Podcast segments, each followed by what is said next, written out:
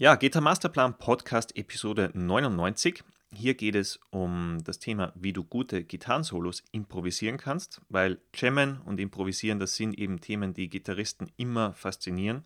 Und in dieser Episode sprechen wir darüber, wie du Improvisieren Schritt für Schritt umsetzen und erlernen kannst, damit du eben schnell und einfach deine ersten Improvisationen selber spielen kannst oder wenn du schon welche spielst, damit sie nach und nach besser klingen. Ähm, äh, machen wir vielleicht mal den Einstieg mit den typischen Mythen, weil es gibt ja doch viele Leute, die sagen, ja, hm, für gutes Improvisieren, keine Ahnung, wie ein Jeff Beck oder ähm, wer fällt dir ein, Ben? Gutes Improvisieren. George, Jeff, George, Jeff, Beck George, spricht, spricht vermutlich jeden coolen äh, Hörer an. Ja, äh, George Lynch würde mir zum Beispiel George einfallen. Lynch. Oder auch in, in uh, Paul Gilbert zum Beispiel. Oder in Steve Y. Also eigentlich Viele würden mir jetzt einfallen. Wenn ich an die G, G3 hieß, oder ja, ne? Von, wenn ich daran denke, was die da für coole Jams gemacht haben mit äh, Eric Johnson, ja. ja. Und natürlich Ingrid Malmsteen, der eigentlich ja, äh, sehr, sehr gerne improvisiert. Stimmt, genau. Das ist eigentlich ganz wichtig. Ingrid. Ja, ähm, glaubt ja jeder, okay, hm, braucht man besonders viel Talent oder vielleicht äh, das Feeling oder besondere Kreativität, aber so quasi, was soll ich da jetzt da großartig spielen und improvisieren? Ich kann jetzt vorerst einmal meine äh, Griffmuster, die Skalen, Pattern, ähm, aber ich weiß nicht, wie ich damit äh, richtig starten sollte und vielleicht fehlt mir tatsächlich Talent oder Feeling. Und so ist es definitiv nicht, weil äh, Gitarristen können das Improvisieren einfach und Aufbauen Schritt für Schritt lernen. Es reicht allerdings nicht, dass man einfach mal gelegentlich einen Backing-Track auflegt und darüber etwas spielt, weil klarerweise, ja, man wird etwas besser, aber so richtig rasant verbessern kannst du die Improvisationen dadurch nicht. Und jetzt gehen wir mal auf die Umsetzung, wie das Ganze aussehen kann oder sollte. Und zwar, äh, dass man eben bestehendes Wissen oder vorhandenes Wissen, wie beispielsweise irgendwelche Licks Skalensequenzen oder Techniken und bekannte Abläufe, dass man sich die mal zurechtlegt und mal schaut, okay, wie kann ich das Ganze jetzt in meine Improvisationen integrieren?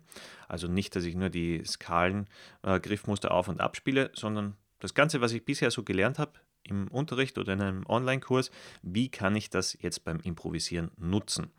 Und äh, dann auch nicht nur ab, auf und ab spielen, sondern wie kann ich das einfach besser klingen lassen?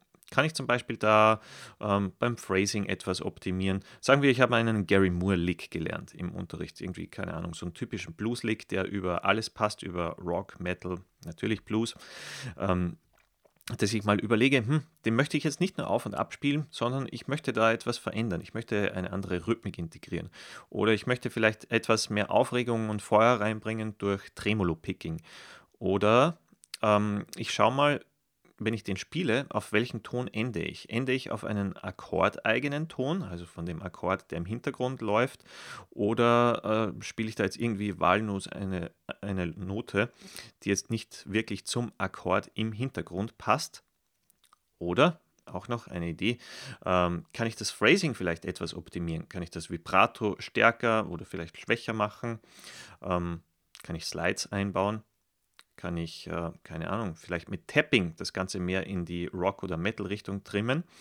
Äh, das sind viele Gedanken, die du dir da machen kannst. Einfach zu einem ganz einfachen Lick. In dem Fall haben wir Gary Moore-Lick äh, genommen, äh, wo wir sehr, sehr viel optimieren können. Ja, Ben, wie waren da deine ersten Versuche dabei? Ja, die ersten Versuche waren auch eher etwas äh, wahllos, wobei ich dann. Hast du auch gedacht, okay, ich brauche Talent und habe kein Feeling, oder?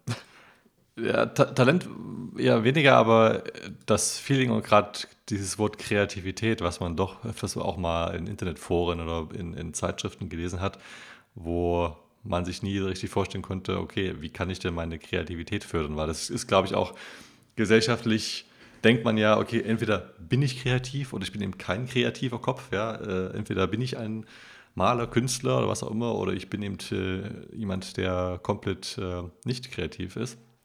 Aber darum geht es ja im Endeffekt gar nicht, oder das ist gar nicht notwendig. Du hast jetzt schon erwähnt, das ist ja eher ein Mythos. Und als ich verstanden habe, dass, auch wenn es zwar improvisieren heißt, also improvisieren habe ich damals mit, okay, ich improvisiere einfach irgendwas. Also ich, wie beim Reden, ich, äh, wenn ich jetzt gerade keine Antwort auf eine Frage weiß, dann labe ich vielleicht irgendwas wahllos äh, darum. Äh, ja. und das ist ja, glaube ich, irgendwo so diese Verknüpfung oder diese Assoziation mit mit dem Wort Improvisation, was man so im Kopf hat, aber bei der Musik äh, kann man improvisieren auch wirklich üben und mit zielgerichteten Übungen wirklich Improvisation üben. Und als ich das verstanden habe, da wurden meine Improvisationen wesentlich besser, zielgerichteter, weil ich es eben genau üben konnte und eben nicht nur einfach wahllos über den Beckentrack irgendwelche Noten gespielt habe, sondern wirklich verschiedene Übungen hatte. Du hattest ja es gerade schon erwähnt, ja, man kann zum Beispiel ähm, das üben, dass man zum Beispiel auf einen Akkordton, also akkordorientiertes Solieren, dass man mhm. immer dort den Ton ausgehen lässt. Man kann zum Beispiel äh, sagen, dass man nur auf einer Seite Töne nimmt, ähm, bei der Improvisation. Das ist auch eine genau. gute Übung. Äh, was du jetzt sagst, ist zum Beispiel bewusstes Limitieren. Ja, genau. Also, dass das ich, dass ich äh, es gibt ja endlos viele Möglichkeiten, ja. äh, beinahe.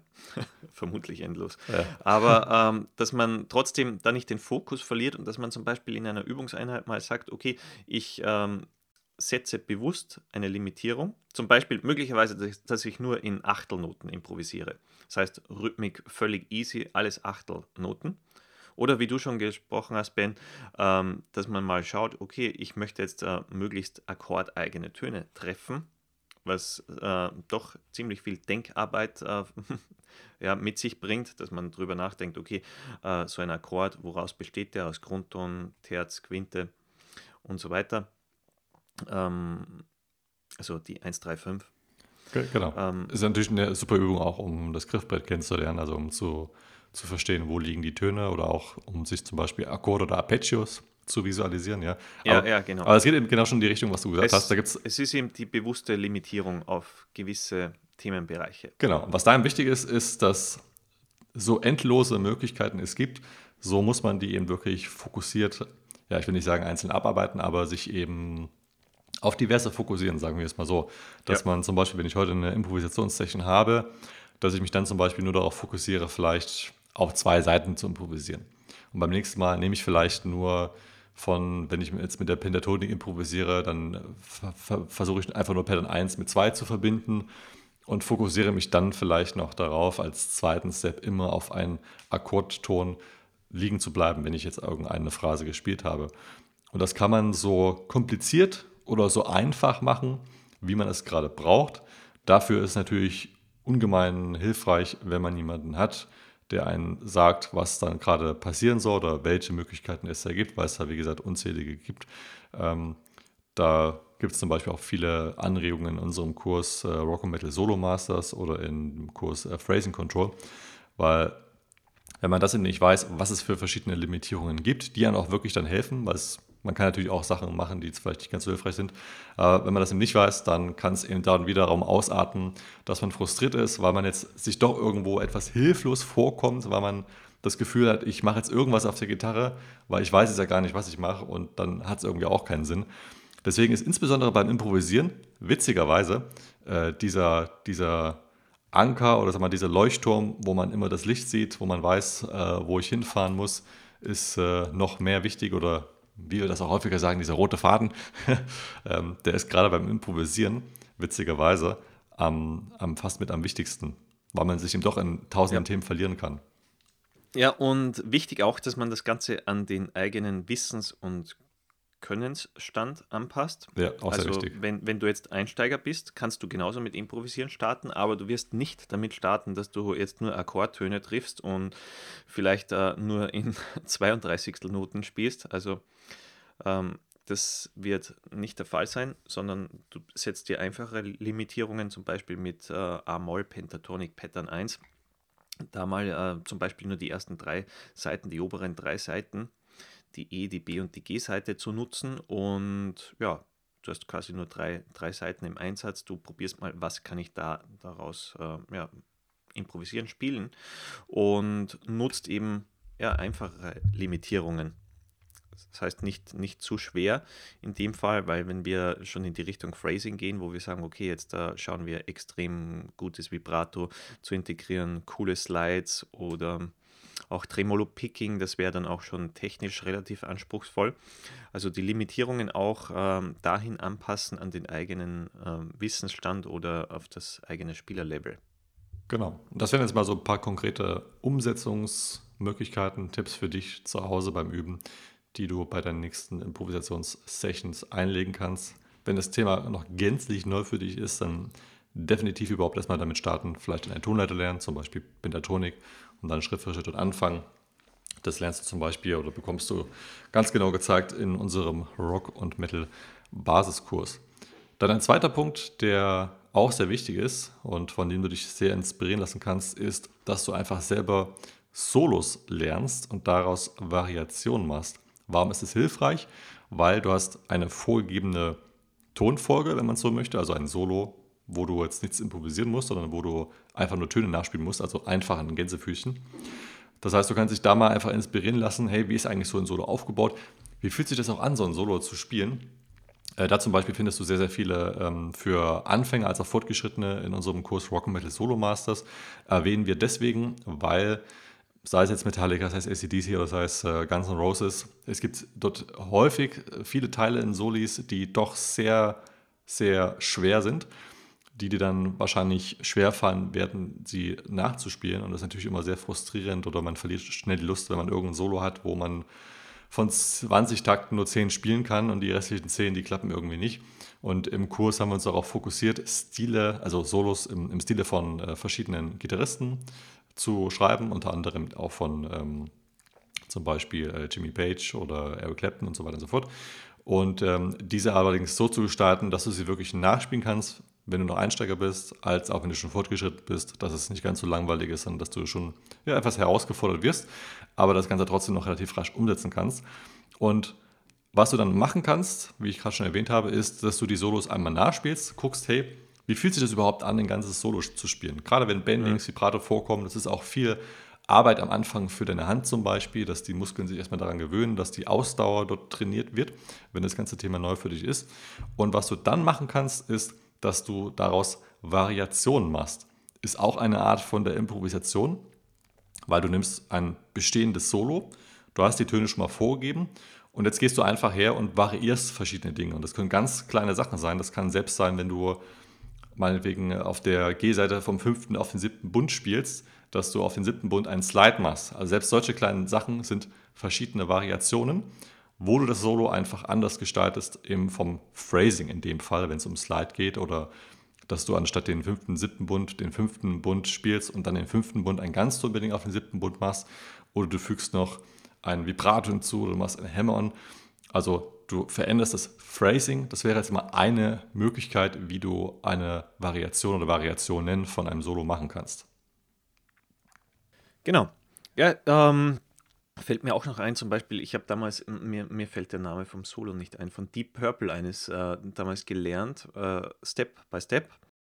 Und ich habe das eigentlich ständig irgendwo genutzt. Also äh, ich, ich weiß nicht mehr, in welcher Tonart es gespielt wurde. Ich habe es ich, ich dann in alle Tonarten verschoben, was äh, ziemlich cool ist, oder mal in eine andere Lage und mir immer wieder so Teile daraus äh, gepickt die ich dann in einer anderen Improvisation wieder genutzt habe. Also teilweise kam es vor, dass dieses Deep Purple Solo über, sag mal, teilweise brachialen Metal gespielt wurde und äh, dann aber auch wieder ganz normal im Rock oder im Blues-Kontext.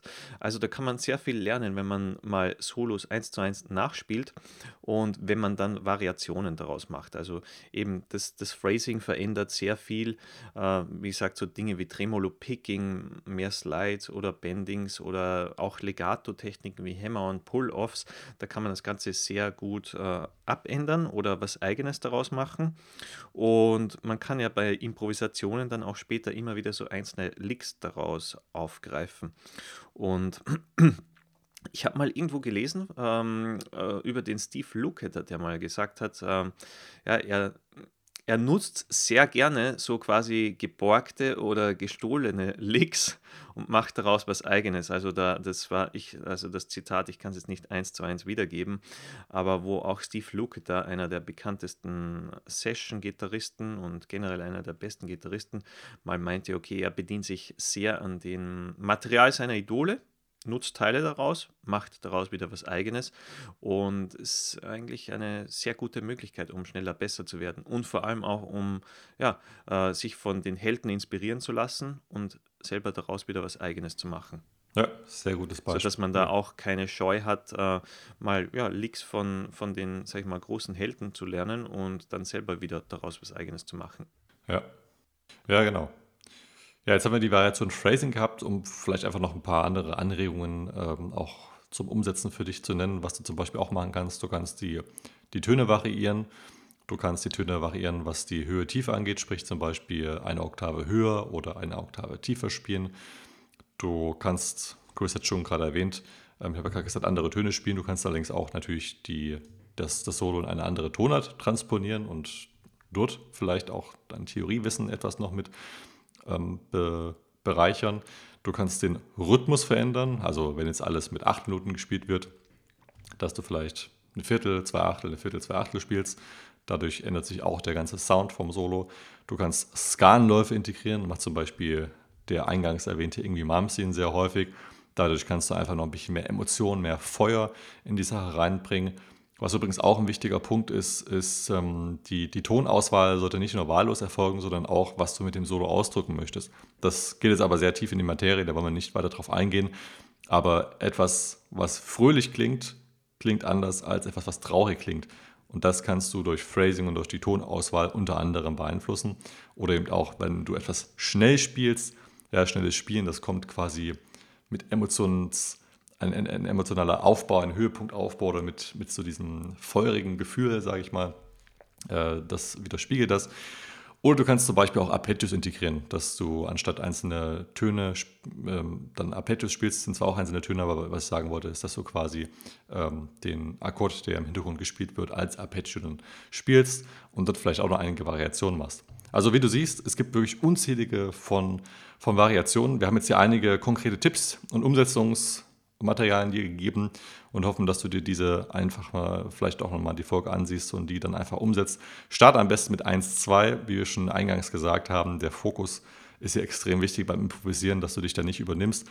Falls du dabei Hilfe brauchst, wenn du ganz genau gezeigt bekommen möchtest, wie das Ganze geht und das Thema Improvisieren für dich neu ist, dann sieh dir unseren Rock Metal Basiskurs an findest du auf unserer Website gitarmasterplan.de. Oder falls du auch im Solos lernen möchtest, im Stil von einer der weltbesten Rock- und äh, Metal-Bands, ich glaube, wir haben, oder Gitarristen vielmehr, ich glaube, zwölf Gitarristen sind mit dabei, dann äh, sieh dir unseren Kurs Rock und Metal Solo Masters an. Dort bekommst du nämlich genau das gezeigt, findest du auch auf unserer Website. Und ja, dann sind wir am Ende von Episode 99. Beim nächsten Mal wird die zweistellige Zahl dreistellig freuen wir uns schon drauf. Und dann wünschen wir dir alles Gute weiterhin, viel Spaß beim Gitarre spielen und äh, bis zum nächsten Mal. Genau, rock on. Rock on.